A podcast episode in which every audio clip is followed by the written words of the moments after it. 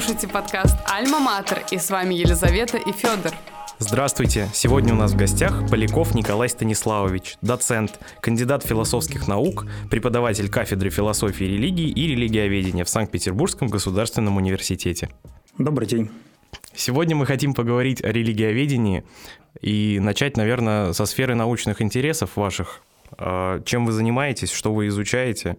Хорошо, давайте попробуем. Мне кажется, что и моя специальность, и сама наука, может быть, даже это такой кот в мешке, потому что я посмотрел некоторых ваших гостей, уважаемые люди, прекрасной специальности, и вот религиоведение, думаю, несколько выбивается. Когда я учился на религиоведа, мне кажется, большинство моих однокурсников думали, что это что-то вроде теологии, я буду священником. Поэтому, мне кажется, вот э, такая точка зрения сейчас может быть. А религия – это область научных а, знаний, которая, как вы понимаете, изучает мировые религии, национальные религии, их возникновение, бытование, воспроизводство. Чем это отличается от теологии, упомянутой вами? Отличный вопрос. Еще можно, наверное, сравнить с той дисциплиной, которая была в Советском Союзе, которую наверняка возможно, или, возможно, изучали ваши родители, это научный атеизм.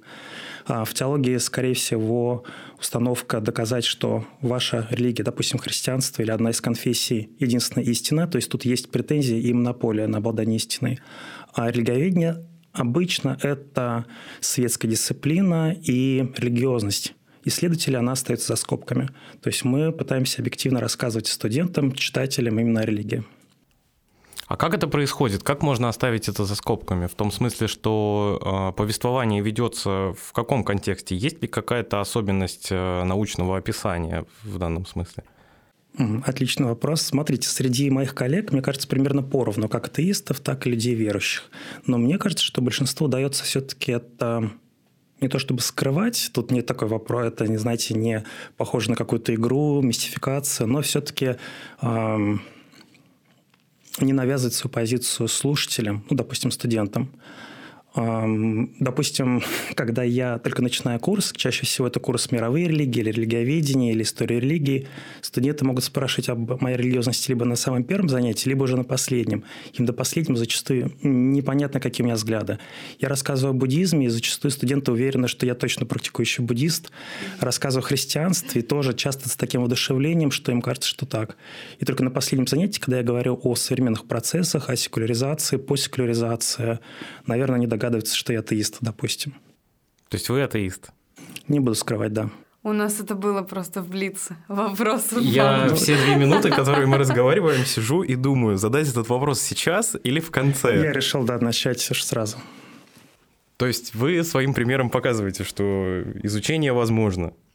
Мне кажется, что да, здесь э, уже несколько десятилетий споры, конечно же, ведутся, потому что это похоже, наверное, на изучение либо преподавание языков. Знаете, некоторые считают, что только носитель языка может преподать язык.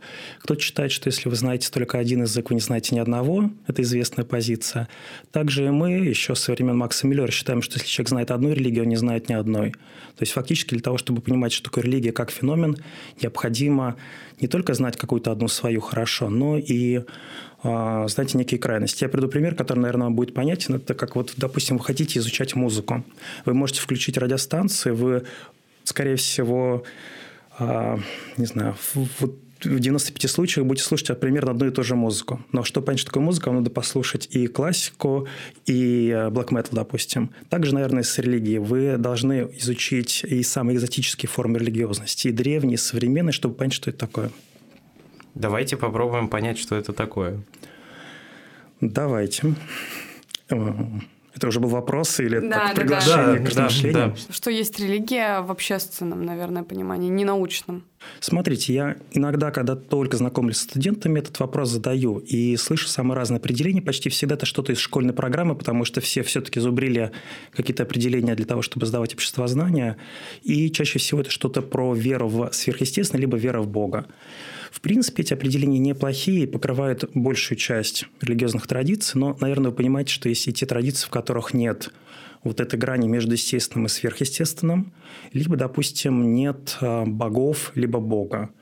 И большинство религий Дальнего Востока, они вот к этой категории относятся. Поэтому ни одно из существующих определений не идеально.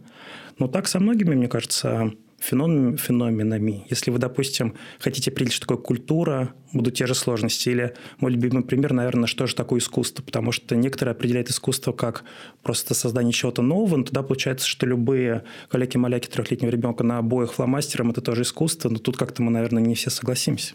Ну, творчество, да, это создание что-то нового. Вот мы это обсуждали предыдущих выпусках и выпусках или культура как э, все, что создано человеком, самое общее определение. Mm-hmm. Да. Но возвращаясь к религии, то есть тут есть э, проблема, что мы изучаем. Для социологов это все-таки что-то, что интегрирует общество. Это вопрос и самоидентификации, идентификации. Для психологов это то, что происходит э, в голове человека, это его личный опыт, а может быть и коллективный опыт. Для антропологов, для философов, для в общем, для всех это что-то свое. Вы наверняка знаете, такая очень известная притча про а, слона, которого щупывали слепые. Вот к религиоведению это, наверное, тоже относится. Поэтому есть огромное количество определений, скорее таких функциональных. А бывают определения скорее такие личные, как, допустим, переживание присутствия экзистенциально подлинного, или то, что человек делает со своим одиночеством, или предельный интерес человека. Я при этом думаю, что вы интуитивно всегда понимаете, что такое религия. Если вы приезжаете в какую-то экзотическую страну, вы, конечно же, не перепутаете священника и представителя другой профессии. Или вы приходите в храм, и вы никогда не перепутаете его с а, музеем а, или каким-то заведением, где обедают. Да. Ну, да. А, тогда с точки зрения именно научного знания, религиоведения, как а, происходит описание и научное изучение? Все-таки а, с условием о том, что Бог есть, или с условием о том, как люди верят, или для всех исследователей по-разному? Смотрите, все ведь э, началось еще в те времена, когда был политеизм, то есть интерес к тому, что такое религия и кто такие боги, было же в античности. То есть уже века с 6 до нашей эры велись разговоры о том, что Бог – это продукт э, творчества человека. Уже, не знаю, может быть, э, у вас наверняка был какой-то общий курс по философии, ну, да? Мы в Платоне и... читали недавно. Да, уже теория о том, что страх создал богов, тоже были в период ага. античности, и христиане, пытаясь э, понять язычников, тоже изучали их мифологию, их мифы, но основной прорыв произошел в эпоху географических открытий, когда произошло столкновение с теми культурами, цивилизациями и в том числе религиями, которые были принципиально не похожи на то, что было известно европейцам. Поэтому изначально все это начиналось именно как попытка сравнить и понять, а, с чего все началось, было ли это какое-то заимствование, или каждая культура самостоятельно приходила вот к тем или иным верованиям.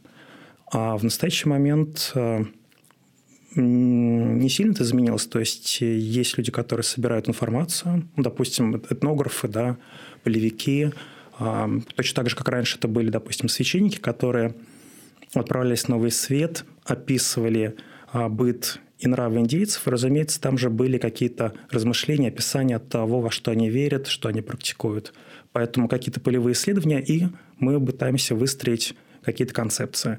А раньше это было смешно, потому что это были такие кабинетные, преимущественно британские ученые, которые иногда из каких-то разрозненных материалов могли э, сделать такую прекрасную мозаику, выстроить какую-то стройную концепцию, но она потом могла разрушиться одномоментно. Или, допустим, когда болевики изучали каких-нибудь аборигенов, те довольно быстро понимали, что чем более экзотическая, красивая версия, тем больше подарков они получат. Поэтому иногда заливали, заливали, заливали.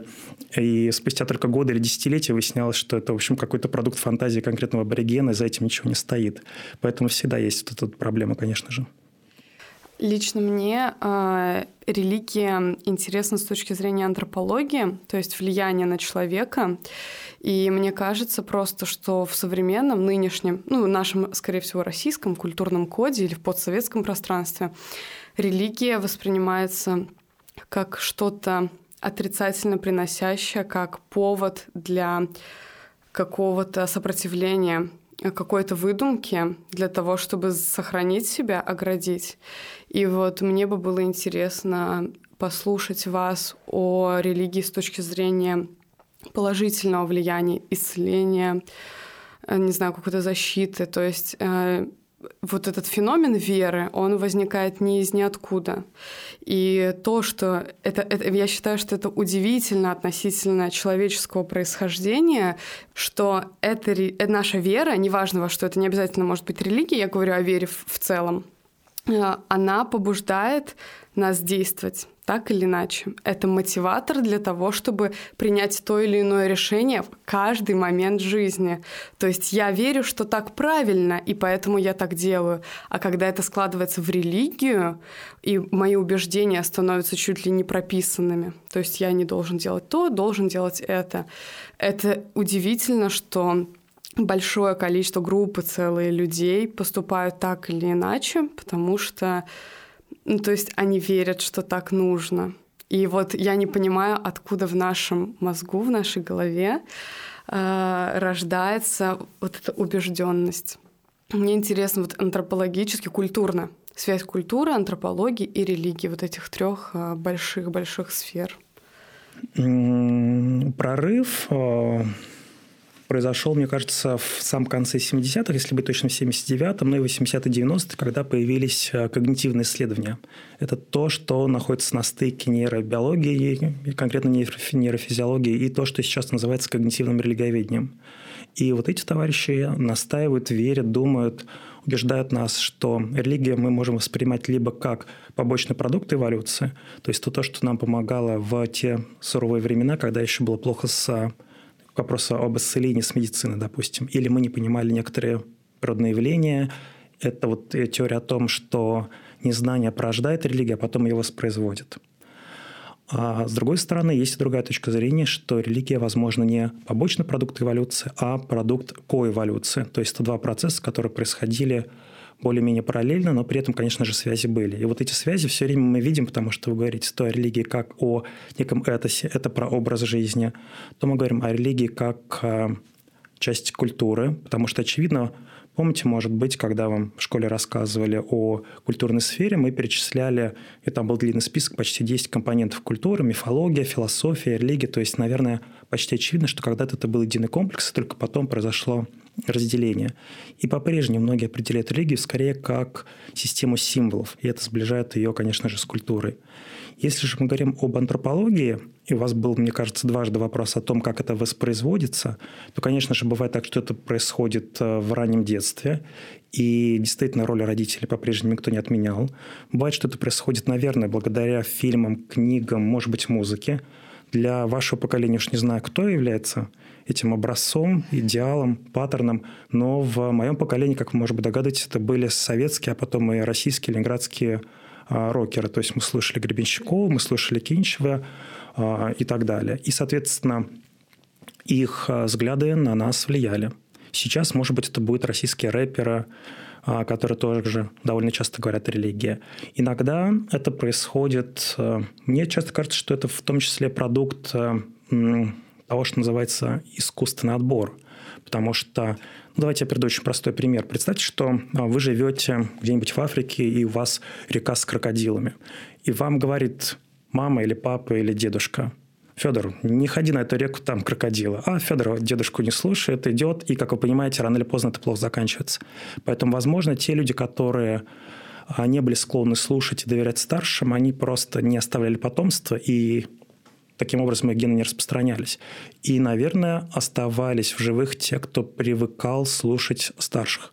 Поэтому, когда мы слушаем человека с таким вкрадчивым голосом, с длинной бородой, а, наверное, вы как-то им безотчетно верите. А старших в целом, как э, мудрых людей. То есть Мудрых, да. Ведь согласитесь, ну, раньше это были носители мудрости, теперь, скажем честно, старшее поколение не всегда носитель мудрости, но все равно вот этот флер остается, как-то это работает на подсознательном уровне в том числе. А мне вот интересно территориально, в, скажем так, деурбанизированных территориях, э, что в России, что в мире, возможно, это же сохраняется. Сейчас же есть а, традиционные религии просто в других регионах. Их называют по-разному, да. Есть неудачный термин а, неоязычество или просто язычество, часто говорят как родноверие. Мне кажется, что если эта связь с природой не разорвана, не порвана, то в самом деле, наверное, это как-то естественно. У нас на лекциях э, с преподавательницей а, которая у меня проходил курс а, мировой религии, она делала акцент на том, что вот мы упомянули просто неоязычество.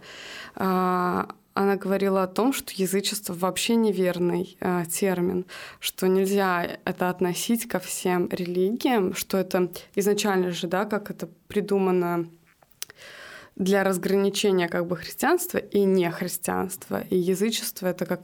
Я хотела спросить, это оскорбительный термин или как это принижающий? Я тоже его обычно не использую. Если вы заметили, я с некой оговоркой произнес, чтобы было понятно вам и нашим слушателям. Почему? Почему? Потому что, на самом деле, это несколько уничижительно. Это, знаете, давняя проблема, когда а, религиоведение ведь начали изучать в европейских странах, преимущественно это Германия, потом скандинавские страны, и была такая позиция несколько свысока и европа, европоцентричный взгляд. Соответственно, эта позиция ущербна, потому что она не приводит к пониманию другой культуры, если ты смотришь на нее свысока. Поэтому... Я, возможно, почему и спрашивал про описание научное в этом смысле, что не приводит ли это не приводит ли это просто к выражению своего мнения, а не к научному результату, условно говоря если есть такая позиция свысока? У нас есть несколько таких терминов, которые все еще встречаются в литературе, даже более-менее научно и серьезно. Допустим, наверняка вы слышали про ламаизм. Но это термин... Нет. А, ну и прекрасно. И в советские годы его использовали. Сейчас мы чаще всего говорим тибетский буддизм потому что институт а, лам, он, конечно же, есть не только точно. в Тибете, появился не там. Но, тем не менее, такой термин встречается. Ну или, допустим, некоторые термины э, вполне современные, допустим, католицизм и католичество. Да, то есть некоторые встревают Магомед и магометанство. Но я не думаю, что какая-то огромная проблема, если честно. Католичество – это неправильно? Мне кажется, немножко устаревший термин. Ну, можно и так. А какой сейчас можно применить тогда? Католицизм. А, вы имеете в виду форма. Я, я поняла, я думала, сам смысл слова. Я думаю, что потенциальные язычники нас не слушают, поэтому тут переживать о оскорблении. Да, чтобы это не было оскорбительным. Угу. Как э, у нас тоже на лекциях был запрет на, на слово секта, потому что многие бездумно как бы употребляют это к это называется новые религии, да? Ну, обычно мы используем десяток терминов, но прижился в российском религионе как новое религиозное движение или просто вот, НРД, да. Да, да новое религиозное движение. Ну, вы наверняка знаете, что социологи термин секты используют, э, будологи тоже используют, поэтому это благодаря, сейчас изображаю кавычки, журналистам, некоторым политикам 90-х, а, когда, помните, были эти штампы тоталитарная секта или деструктивная секта. Мне кажется, это все уходит в прошлое, но тем не менее вот э, термин так и не возродится, скорее всего. Да, что мормонов там называют, какие-то такие большие организации. Ну, интересно, что вы их еще помните, потому что когда я был студентом, они были частью ландшафта. Вот э, я часто ходил, допустим, от университета до библиотеки, и 3-4 раза можно было встретить. Тут были мормоны, тут саентологи, тут кришнаиты, разумеется, и 3-4 – это некий минимум. А сейчас, мне кажется, это редкая птица вот в нашем городе. Я знаю мормонов, потому что у них там церкви красивые. Вот в Америке известная вот это их э, это вообще в американском пространстве, да, насколько я понимаю? Преимущественно да, но все-таки в 90-е годы они довольно активно занимались миссионерской деятельностью. В Выборге, допустим, у них а, вроде по-прежнему организация. Мы хотели бы узнать, э, во-первых, мне очень нравится, когда мы начинаем приводить примеры, понимать, где какая религия и территориальная, и что она из себя представляет.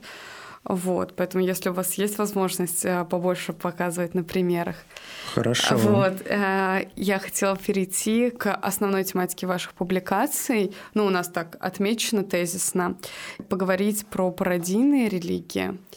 Вот, что это за феномен, откуда он появляется, почему, в какой период общества он появляется, с чем это может быть связано. Спасибо. Это в каком-то смысле мое последнее увлечение. Не знаю, будем ли мы рассматривать то, что было а раньше, но это действительно одно из самых интересных а, тем в современном религиоведении, как мне кажется. И я приведу несколько примеров пародийных религий. Это то, что появляется в 80-е, 90-е, 2000-е это такой феномен, когда некоторые институты культуры, те, которые мы иногда называем вторичными, начинают играть функции первичных, то есть заменять собой э, религии. Это те религии, которые действительно э, ну, либо буквально выдумываются. Допустим, хороший пример – это вымышленная религия или пародийная религия. Иногда между ними очень тонкая грань, особенно в русском языке. Некоторые термины все еще не прижились.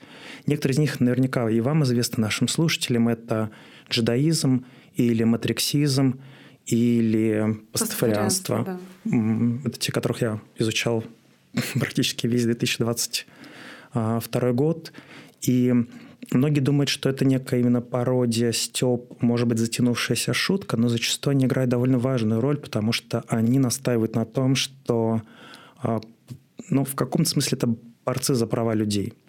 То есть в некоторых странах они выполняют функции священников там, где нужно поженить людей, если это возможно только по религиозным основаниям. По религиозным основаниям, да. Или иногда они борются за права, в том числе школьников, потому что, если вы знаете, в Штатах это все началось а, именно тогда, когда а, физики Хенриксон боролся за то, чтобы не преподавали или наравне с преподаванием креационизма рассказывали а, теорию эволюции. И, соответственно, это какая-то попытка бороться за умы школьников в том числе, поэтому это больше, чем шутка или прикол, мне кажется так.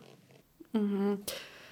Или можно последний пример приведу? Я вот э, не знаю, как вы смотрел частично последний чемпионат мира по футболу, и мне кажется, что это было хорошо видно на примере и Бразилии, и потом вот были похороны Пеле, и на примере Аргентины, ни в каком другом регионе э, планета так не радуется победам, не огорчается поражением. То есть для Латинской Америки, конечно же, религия – это спорт – это больше, чем футбол больше, чем спорт, скорее это как некая религия, поэтому вот я хочу написать большую статью именно о спорте как э, религии, конкретно там будет много о футболе, потому что для Латинской Америки Диего Марадона – это, конечно же, бог, и тут нет сомнений. То есть функционально он выполняет эту функцию, и выполнял ее даже, когда играл в Неаполе. Там, вы не поверите, уже спустя несколько месяцев после выступления в некоторых барах появлялись э, копны его волос. Uh-huh, то есть это похоже uh-huh. на то, как это было в средние века с мощами святых. То есть это как некий объект поклонения. А скажите, пожалуйста, мне вот интересно, мне кажется, что у нас вот за весь наш разговор витает в воздухе такая, ну, лично у меня такое ощущение, что я не могу проследить грань, а, особенно вот в современном контексте это непонятно, между религией, между верой, между а, тем, что вообще вокруг этого существует. То есть а, вы говорите фразу, что Диего Марадона – это бог футбола или, или бог, то есть для них. Ну, есть ощущение, что это менее серьезно, чем реальная религия, но все же в этом есть огромный смысл, и хочется проследить грань. Я понял. Я, я надеюсь, что вы понимаете мой вопрос, и он в такой абстрактной форме. Ну... Я прочитал большое интер... количество интервью как с основателями церкви Марадона, так и с рядовыми прихожанами. Их уже минимум 150 тысяч человек. И поверьте, для них это все очень серьезно. И намного серьезнее, чем для большинства, ну, допустим, рядовых э, верующих в России. Mm. А что касается грани между религией и верой, здесь все относительно легко, потому что религия предполагает э, некую структуру, а вера – это просто один из компонентов, наверное, его, ее обычно ставят на первое место. Пишут по-разному. Либо это называется словом религиозное сознание, тогда вера – это некое ядро, а, либо просто веру ставят на первое место. Но религия все-таки предполагает некоторые действия, а не только веру. А что касается современности, это был второй ваш подвопрос, насколько я понял – Сейчас зачастую в, в чистом виде ни одна религия не существует. То есть посмотрите на современного прихожанина, и мне кажется, вот мы можем взять европейца, мы можем взять россиянина, кого угодно, там точно будет некое ядро, и, наверное, это будет христианство. Но мы к этому добавляем что-то восточное. Ну, допустим, это может быть фэншуй, это могут быть занятия йогой или даже медитация. И зачастую человек может заниматься медитацией, даже непонятно, это, простите, какая форма буддизма. Это просто медитация, некоторые из них совершенно нерелигиозные, казалось бы. Возможно, вы смотрели фильм «Бойцовский клуб», помните, там была медитация, да. просто некий пингвин, которого вы себе представляете, тут даже непонятно, что это о буддизме. К этому мы добавляем что-то наверняка, может быть, из Африки, какие-то амулеты, обереги, то, что у нас от наших предков, и, наверное, еще десяток каких-то пунктов э, тоже окажется. И такая вот огромная копилка. У меня был вопрос как раз-таки тоже очень связан с разговором о современности. Мне тоже для того, чтобы разграничить и понять. То есть религия напрямую очень сильно связана с убеждениями. И вот говоря о современных течениях социальных, они очень мне напоминают религиозные течения, только они в такой светской оболочке, но при этом они несут в себе, э, вот как, опять же, я говорила, так правильно, а так неправильно, там, эко-движение, да, у, у тебя есть определенный перечень того, что ты можешь делать, что не можешь делать, и оказавшись, у тебя есть сообщество, я просто экоактивист, и оказавшись в этом сообществе, не соблюдая определенные вещи, ты подвергаешься какому-то, ну не то чтобы не гонению, конечно, но осуждению, эм, даже феминизм, да, как очень яркая такая и важная социальная структура, все равно есть какие-то намеки или сходные черты с религиозными убеждениями, где ты не можешь там в каких-то вещах попа- ты, тебя могут поймать, или ты попадаешься, или ты противоречишь как-то себе, ты должен вот четко знать, что ты говоришь, что ты имеешь в виду. Вот, хотела обсудить а, вот эту связь. Связь или скорее параллель, потому что, мне кажется, тут есть какие-то внешние параллели, вы правы, я пытался судочно еще какие-то примеры привести, помимо экоактивистов, наверное, кого мы еще можем назвать? Мне часто кажется, что какие-то формы заботы о собственном здоровье, допустим, да. биохакинг – это то, что меня сейчас интересует по целому ряду причин. Наверное, здесь есть тоже очевидные параллели с а, религией, потому что здесь есть вопрос или предмет веры. Я экологией тоже интересуюсь. Моя первая работа была, я работал в Гринписе в студенческие годы первые два года. И вы знаете, насколько я понимаю, по-прежнему не все считают, что происходит глобальное потепление. То есть отчасти это вопрос веры. Да. Или давайте возьмем самый последний пример, который, наверное, всех нас затронул. Это про к вопросу науки, да, это о вакцинации. И тоже ведь зачастую это вопрос, кому мы доверяем, соседке или мы доверяем Северинову, допустим, да. Но большинство современников не могут, мне кажется, разобраться в доводах, аргументах а, микробиологов, вирусологов, поэтому склонны, конечно же, доверять а, журналистам или даже своим соседям. Поэтому связь со социальной, мне кажется, очевидна. Тут, наверное, мы, нам бы помогли психологи скорее, потому что это одна из потребностей человека в самоидентификации, в наличии правил в том числе и склонности вот вступать в какие-то а, группы, которые в которых ему комфортно. То есть, наверное, еще некая потребность в интеграции. А чем экоактивизм не религия? Отсутствием сверхъестественного? Насколько я понимаю, это первое, что бросается в глаза, конечно же. Я не уверен, что там есть некоторые другие еще признаки. Ну, допустим, не факт, что там есть, помимо Грета Тумберг, какие-то вот э, светочи, которых можно сравнить Лиза. с пророками, да. Я не уверен, что там когда-то могут появиться какие-то места поклонения. И даже надеюсь, что там нет каких-то практик или ритуалов, которые нужно обязательно выполнять. А это есть во всех религиях, да? Ну, мне кажется, что религия предполагает всегда некоторые действия. И если в ранних религиях это могли быть какие-то очень простые практики, то в современных религиях, ну, смотрите, допустим, мы берем православие, понимаете, что есть дневной цикл или годичный цикл, связанный с праздниками, с постами, возможно, с паломничеством, поэтому чем более поздней религии, тем, скорее всего, это не всегда так, а более развитая культовая сфера. Возникло ощущение, а, когда вы сказали о, о разнице, а, что в таком случае нуждать человека в самоидентификации, мне кажется, делает еще немного оскорбительным вообще такое бинарное деление на атеистов и верующих. Потому что получается, что если есть вера как таковая, она не обязательно же должна быть сверхъестественная. То есть мы все руководствуемся каким, какой-то системой парадигм, которая у нас э, может быть в голове вне зависимости от религии. И в таком случае, ну... Каждый человек верующий. Смотрите, некоторые... Я об этом же, да. Да-да-да, я понял. Некоторые религиоведы считают, что достаточно видеть сны, чтобы считать человека религиозным. Наверное, сны видит э, каждый из нас. Или некоторые считают, что каждый из нас проходит в течение жизни несколько стадий. Наверняка вы слышали про периоды подростковой религиозности, или, может быть, э, вы с этим, надеюсь, еще не сталкивались, но, может быть, столкнетесь, когда люди старшего поколения, чем ближе они к смерти или к мыслям о смерти, тем более религиозными они становятся. У меня был дедушка, который был, мне кажется, всю жизнь таким вот материалистом и атеистом, но ближе к смерти, это уже хорошо за 80, вдруг я то один раз, то другой слышу какие-то вот словечки, мысли, рассуждения. То есть как-то человек меняется, и, наверное, это естественно. Можно сказать, что человек мудреет. Иногда человек, конечно же, глупеет с годами. Это естественный процесс, как вы понимаете. Так что грани, наверное, нет. Известная фраза «не бывает атеиста в окопах, а под огнем» – это, наверное, об этом, потому что часто человек находится в состоянии слабости либо уязвимости, когда он может подпасть под обаяние, очарование самых разных идей, и это могут быть какие-то ультраправые идеи, это могут быть... Я сейчас не ставлю их в один ряд, просто говорю, что человек может подпасть. Или могут быть религиозные идеи, разумеется.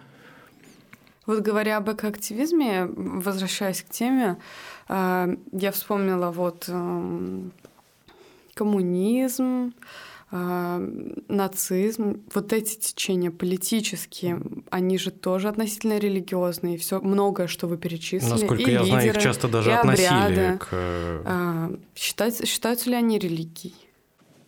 Смотрите, мы обычно используем термин, который это объясняет как а, квазирелигия.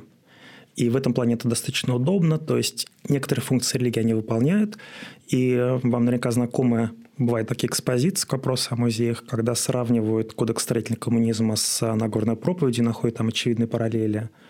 А, И, допустим, если вы видели когда-нибудь некие факельные шествия, тоже это иногда... Ну, в общем, тут слишком Крестным много параллелей, да, да. поэтому все-таки обычно говорят, что это не религия, а именно квазирелигия. Помните, я использовал определение, которое мне нравится уже много десятилетий, ну как два почти, переживание присутствия экзистенциально подлинного. Вот когда человек ощущает, что он максимально жив, наверняка для наших с вами предков какая-то вот первомайская демонстрация, или вот если вы были когда-то в мавзолее, это вот э, вызывает некоторые чувства по-прежнему, наверное. Поэтому, когда человек ощущает, что он жив, это может быть на рок-концерте, это может быть во время, не знаю, сбора мусора на Байкале, А, наверное, это может быть где угодно, может быть, это восприятие искусства. А Те люди, которые любят классическую музыку, неоднократно вот оказывались в каком-то как будто бы ином времени, когда проходит а, 5 часов, а вы думаете, что прошло, не знаю, не больше часа, ну и так далее. В религии есть такая вот дихотомия, как а, священное или сакральное время и пространство, и профанное, то есть светское время и пространство. То есть религия нас переносит в какое-то другое измерение. Вот хороший пример – это большинство праздников, когда э, верующие говорят друг другу «Христос воскрес», ведь это не воспоминание, это именно то, что произошло сегодня, здесь и сейчас. То есть человек переносится в это время и испытывает, переживает это. То есть это не воспоминание священной истории, а вы оказываетесь в священной истории. Мне кажется, про первомайскую демонстрацию еще интересно то, что человек, который а, не привержен идеям коммунизма, даже он себя почувствует э, в потоке, если он Но это там влияние окажется. просто социума, и это скорее культурный феномен, чем религиозный. Тут много факторов. Допустим, все чаще психологи рассказывают о том, насколько важно для людей, особенно для подростков, совместное музицирование и пение песен. То есть, как только вы начинаете совместно петь, конечно же, появляется некоторое единение, вырабатывается гормоны, особенно окситоцин, и вот у вас уже почти религиозное чувство. Вы еще сказали, просто упоминаю, я не выдергиваю из контекста, я просто, чтобы уточнить, что когда человек стареет, он глупеет и становится более религиозным. Или что он в окопе, ему страшно, он становится религиозным. Как будто бы э, в религии для глупых такой заголовок, как будто бы как чем менее ты просвещен, чем, ну, как-то интеллектуально уязвим, в каком-то находишься совершенно других обстоятельствах, не поддающихся твоему научному да, объяснению, какому-то научному объяснению даже со стороны, ты становишься религиозен, и это как бы как а, знак равно между глупостью или непросвещенностью. Вы решили полемически заострить, да? Смотрите, Очень я понимаю, что заострило, мы да. уже в 21 веке, а я все еще как будто бы живу в эпоху просвещения, но по-прежнему, да, я верю в то, что образование – это то, что делает нас а, лучше и помогает нам лучше понять окружающий мир, а религия в этом плане как некие костыли или, может быть, даже очки. А Чтобы быть немножко убедительным и доказательным, можно привести некоторую статистику. И мы более-менее четко видим, что чем выше уровень образованности конкретного общества, это хорошо видно, допустим, по американским академикам, тем ниже уровень их религиозности. Там эти опросы проводятся регулярно, мы видим прямо по специальностям, какие специальности более религиозны, какие менее. И вот вы сказали, у вас а, половина окружения коллег верующие люди. Я уж так прям не спрашивал, но догадываюсь, да. Смотрите, образование мы же понимаем очень широко, то есть а, можно быть а, гуманитарием, можно быть специалистом в точных дисциплинах или в естественно-научных. И как-то статистика и практика показывает, что если человек физик, отчасти биолог, то это как иногда некая ну, склонность к критическому мышлению и прививка против религиозности. Но, с другой стороны, совсем не факт. Ну, я просто хочу дополнить, что мы же в научном контексте и в историческом знаем очень много людей, кто был верующим из науки. Поэтому... Я тут... это знаю, поэтому и спрашиваю. Вы сказали, что по исследованиям американских да, ученых, uh-huh, uh-huh. что среди них, среди ученых проводится эта статистика, а не людей по всей планете. Мне кажется, просто людей... есть корреляция, а обратного действия не, ну, не обязательно. В плане, получается, То есть... такой-то есть в научном сообществе э, уровень образованности ниже, если человек более религиозен. Нет? Нет. Вот мне кажется, в обратную это не работает.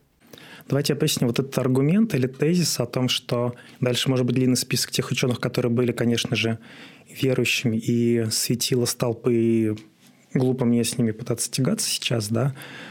А с другой стороны, поймите, до 20 века почти все люди были религиозными, поэтому это, конечно же, не аргумент. А в настоящий 21 век все-таки чаще всего физики, нейрофизиологи, те люди, которые разбираются в том, как устроен наш мозг, они, скорее всего, уже не испытывают таких, знаете, восхищения того, как устроен мир, не видят в нем гармонии, симфонии и так далее. Ну, просто смотрите, если вы возьмете труды православных э, богослов, ну, допустим, один из моих любимых богослов – это Григорий Низкий. У него работа об устроении человека. Он рассматривает, как устроен человек – даже отдельно восхищается устройством глаза и кристаллика и видит, конечно же, в этом Божий промысел. А с другой стороны, те люди, которые являются специалистами по ну, просто скажу, нейрофизиологи, они, конечно же, понимают, что мозг устроен а, плохо, и в нем немыслимое количество недостатков. То есть он слишком энергозатратен, и так далее. То есть в этом нет никакой красоты, гармонии. Более того, буквально вчера, а, по-моему, ученые Эдинбургского университета выпустили книгу про тот самый метеорит, который предположительно 66 миллионов а, лет назад уничтожил динозавров. В очередной раз это доказали ученые. Да, на этот раз, правда, не английский, а шотландский, но сейчас легкая ирония. И получается так, их общий вывод, насколько я понял из э, ревью, что жизнь случайна. Потому что если бы это не произошло, по-прежнему бы у млекопитающих так и не было бы шанса. А, вы упоминали, э, да, про э, несколько раз про массовую культуру и ее взаимодействие с религией, и, насколько я понимаю, это тоже тема вашего исследования, глобально говоря.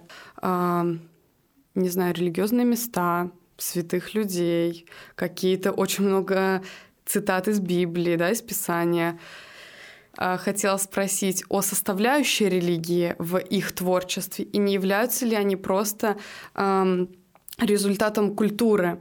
То есть эм, человек, написавший в своих э, текстах, в своей песне, э, взявший э, цита цитату из Писания, он может это сделать под влиянием там, своего детства или культурного кода, в котором он находится, российских реалий и так далее. То есть это может быть никаким образом не связано с религией. Он мог не читать Писание никогда.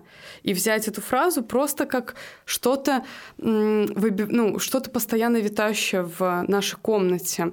Мы недавно с Федей были в музее христианской культуры, и там очень красиво в экспозиции, в постоянной, а, представлены цитаты из Библии, из Писания. И Федя мне сказал, что мы прочитали одну, и он думал, что это просто фразеологизм, выражение, то есть это просто как пословица. Он не знал, что это из... Э, не суди и не судим будешь. Да. Я не знал, что это из Библии, я ее полностью никогда не читал пока что. Вот. Насколько они закладывают религиозный контекст в своем творчестве? Не отражение ли это культуры современности? Я примерно понял ваш вопрос, хотя тут в очередной раз было несколько вопросов. в одном я мог бы начать... Это просто мои рассуждения. Ага, издалека по поводу массовой культуры.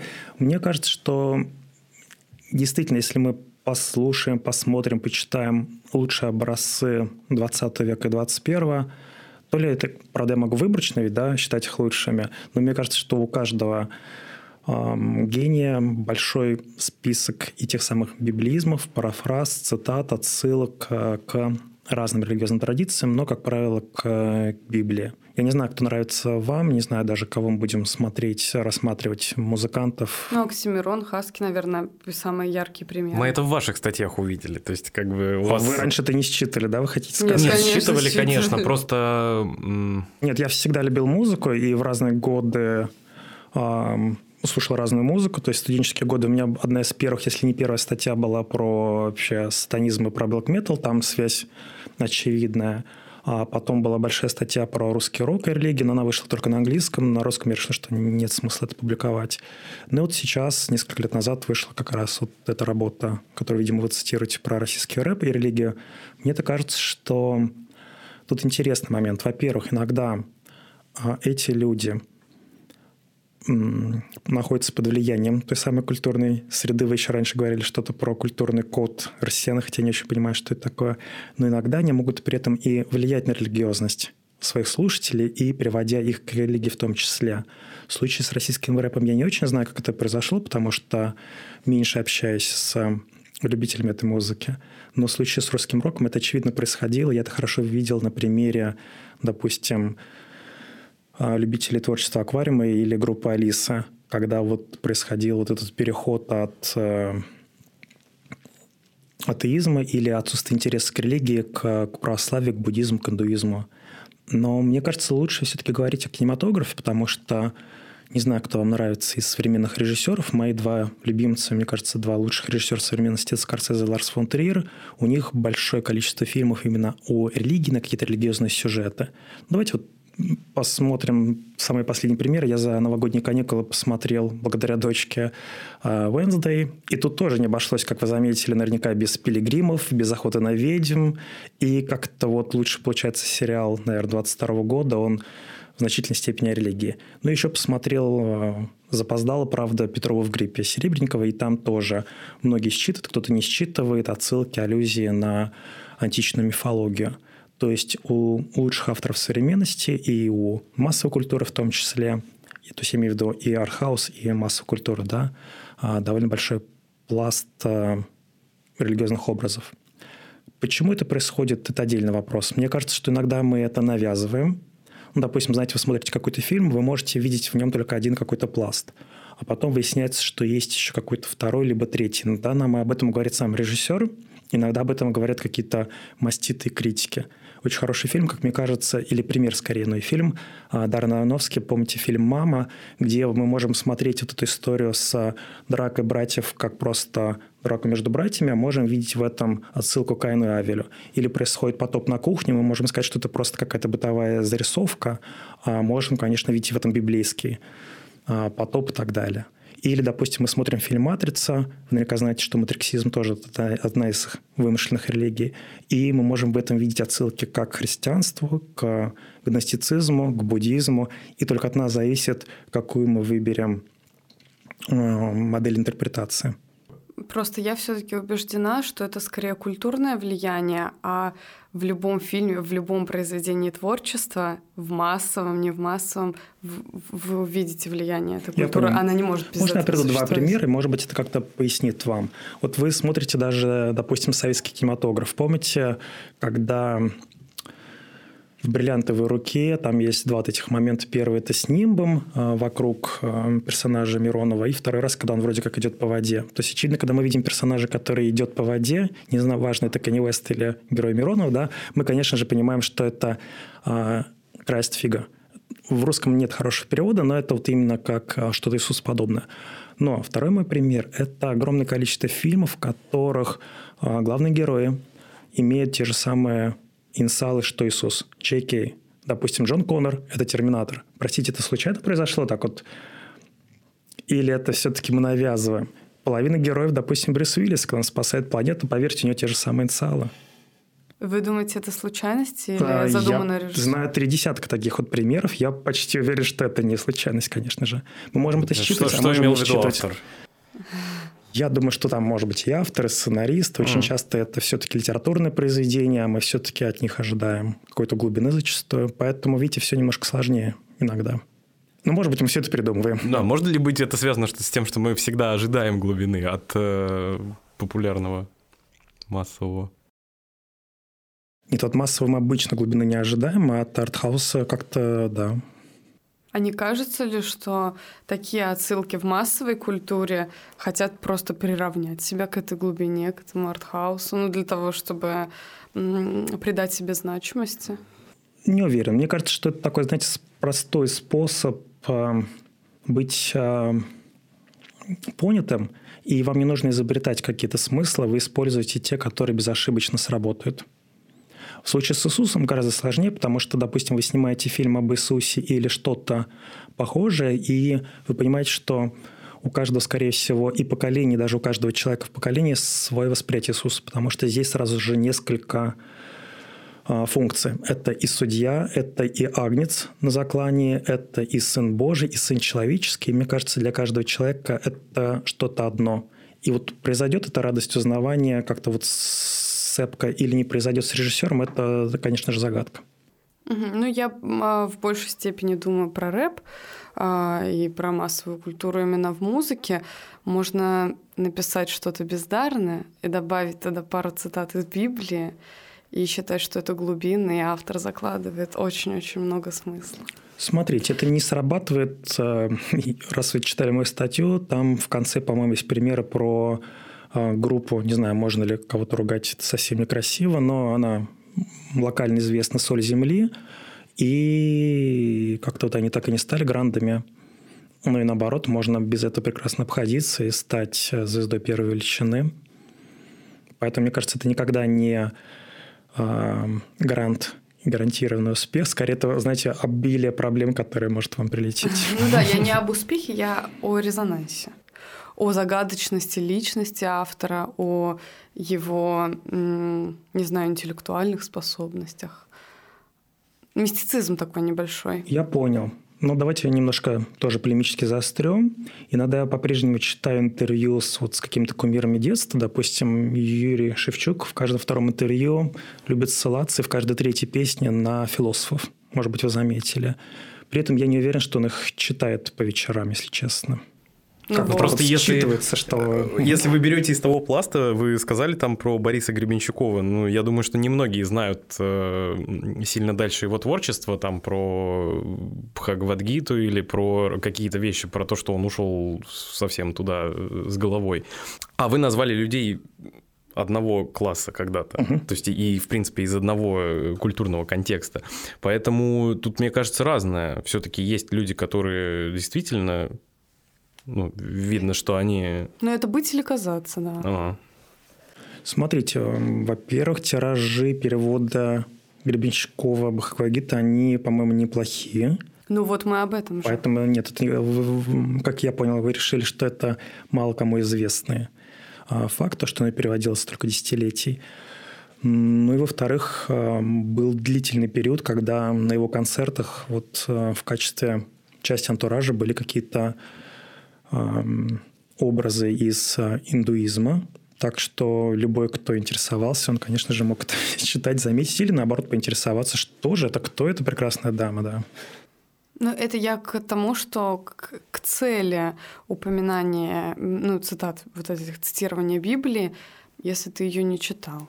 То есть, скорее, это больше как пословица и что-то витающее ну, мы называем это словом библиизм, и на самом деле многие из них уже давно шли в народ. Как правило, это из Экклезиаста что-то, ну и некоторые, конечно же, фразы из э, Нового Завета.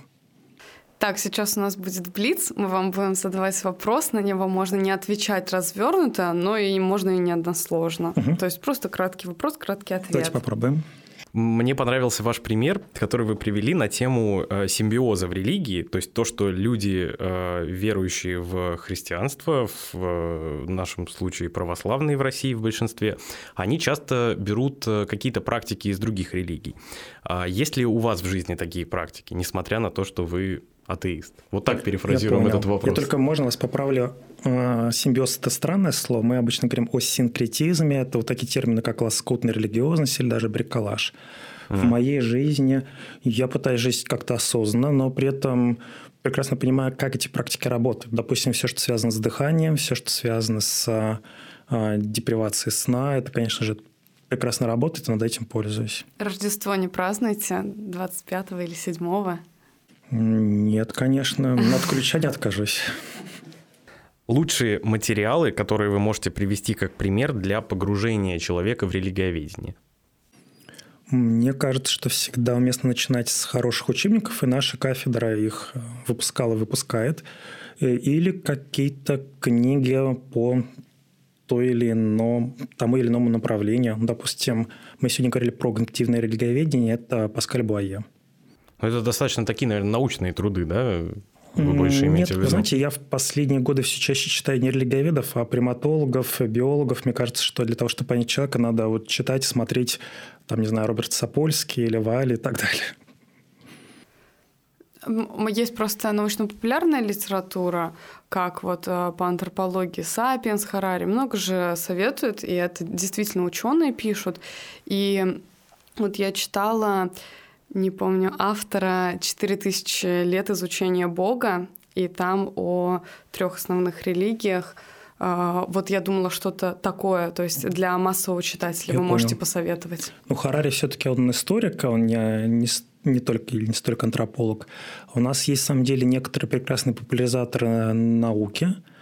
А, допустим, наверняка вы слышали про Дробышевского, да, да. или Колмановского, но при этом религиоведение не предполагает вот эту популяризацию. Может быть, нам это не нужно. Знаете, религиоведение – это такой штучный товар, и мне, если честно, это нравится.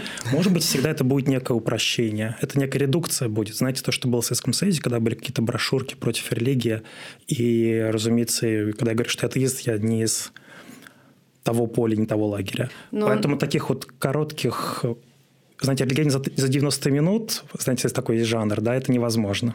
Mm. Так я отвечу. Но научно-популярная литература – это все таки не совсем брошюры, это часто хорошо подготовленные такие э, фолианты, честно говоря, из того, что я читаю. Ваш любимый музей? Очень сложный вопрос. Э, ну, в Петербурге, конечно же, музей истории и религии, тут без вариантов. А из тех, которых я был за последние годы, наверное, это может быть даже музей Трусков в Риме, он прекрасен. Любимое место в России и в мире? В мире, надеюсь, что все-таки впереди. Я не был в Японии, это то, куда я стремлюсь. Я думаю, Киото или Токио мне определенно должны понравиться. В России, да по-прежнему Санкт-Петербург. Любимые религиозные памятники или места в мире? Слово «любимый» чуть-чуть неуместно. Я часто, знаете, на них смотрю с профессиональным интересом. Даже когда путешествуешь ну, раньше по Европе, теперь как-то по другим регионам, и всегда заходишь в главный храм, то есть не зайти невозможно, потому что ты религиовед 24 часа в сутки. Можно в профессиональном смысле, какие вам больше нравятся? Есть какой-то топ Может мест? быть, какие-то правильно организованные для посещения, если они музифицированы? как вот храмы вы сказали? Наверное, то, что максимально экзотично и непривычно. Ну, допустим, последнее, где я был, это Хайхэ в Даосском монастыре. И, конечно же, это не похоже на то, к чему мы привыкли в России, потому что там а, те предметы, которые переносятся, это арбуз. И вы, допустим, ходите по храму, а там немыслимое количество божьих коров, которых едят, и ты фактически идешь по ковру из божьих коровок, ну и так далее. В каком историческом событии вы бы хотели оказаться? Mm. Как религиовед, наверное, вот 20-30-е годы, чтобы все-таки быть свидетелем а, зарождения христианства, но мое любимое время – это 60-е в Калифорнии. С вами был подкаст «Альма Матер». У нас в гостях был Поляков Николай Станиславович. Спасибо вам большое. Спасибо большое. Спасибо, что пригласили. thank you